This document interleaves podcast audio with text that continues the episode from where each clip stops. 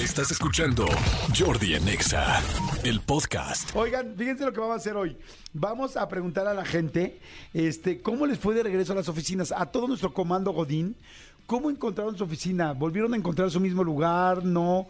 ¿Qué pasó? Porque mucha gente regresó este lunes ya a las oficinas. Ahora sí, ya todas las, todas, todas, todas las oficinas regresaron en México. Sí, Digo, y- no todas, pero ya es oficial que todas tenían que regresar. Y, y no por el- y no necesariamente por el periodo de vacaciones, sino muchas oficinas que estaban operando de modo híbrido o, o de modo online ya están físicamente de regreso. Exactamente, quizá algunos tienen híbrido, como fue mi caso en, en mi oficina que se quedó así, pero este, pero pues sí mucha gente está regresando a las oficinas. También escuché ayer que ya no va a haber, eh, de- decía eh, eh, Claudia Sheinbaum, que ya no va a haber eh, tapetes para entrar a ningún lugar, ni tampoco va a haber ya termómetros.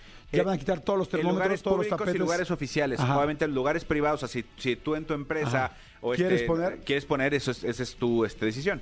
Sí, pero lugares públicos eso ya no es Sí. obligatorio, ya los van a quitar de todos lados. Bueno, eso me da gusto porque significa que vamos avanzando con la pandemia y hay que vacunarnos. ¿Se acuerdan que les dijimos ayer? Ayer. Que hasta el sábado 30 de abril está la vacunación masiva en toda la República Mexicana para que vayan. Hay muchísimos lugares donde vacunarse, ya no te piden nada, no importa de qué delegación, ciudad, este, ¿cómo se llama? Alcaldía, de nada, de dónde eres. Nada más tienes que irte a vacunar y ponerte la segunda o tercera dosis. Entonces, cosa que está Y, y- fantástica. y creo que ya, ya este, arrancó el registro para la vacunación de niños mayores de 12 años. ¿Ah, sí? Sí.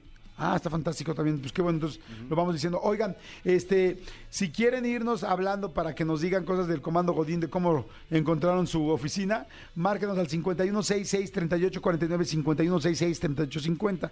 Y a las mejores llamadas, pues les damos boletitos, ¿no? Me encanta la O idea. también WhatsApps y tweets que nos manden. Exactamente, en arroba Jordi en Exa con el hashtag Jordi en Exa o al 5584 11 14 07. Jordi en Exa. Hay un chorro de gente que está mandando este mensajitos de cómo llegaron a sus este a sus oficinas, ¿no, amigo? Exactamente, dice Marco Antonio, hola chicos, hola Manolo, hola Jordi.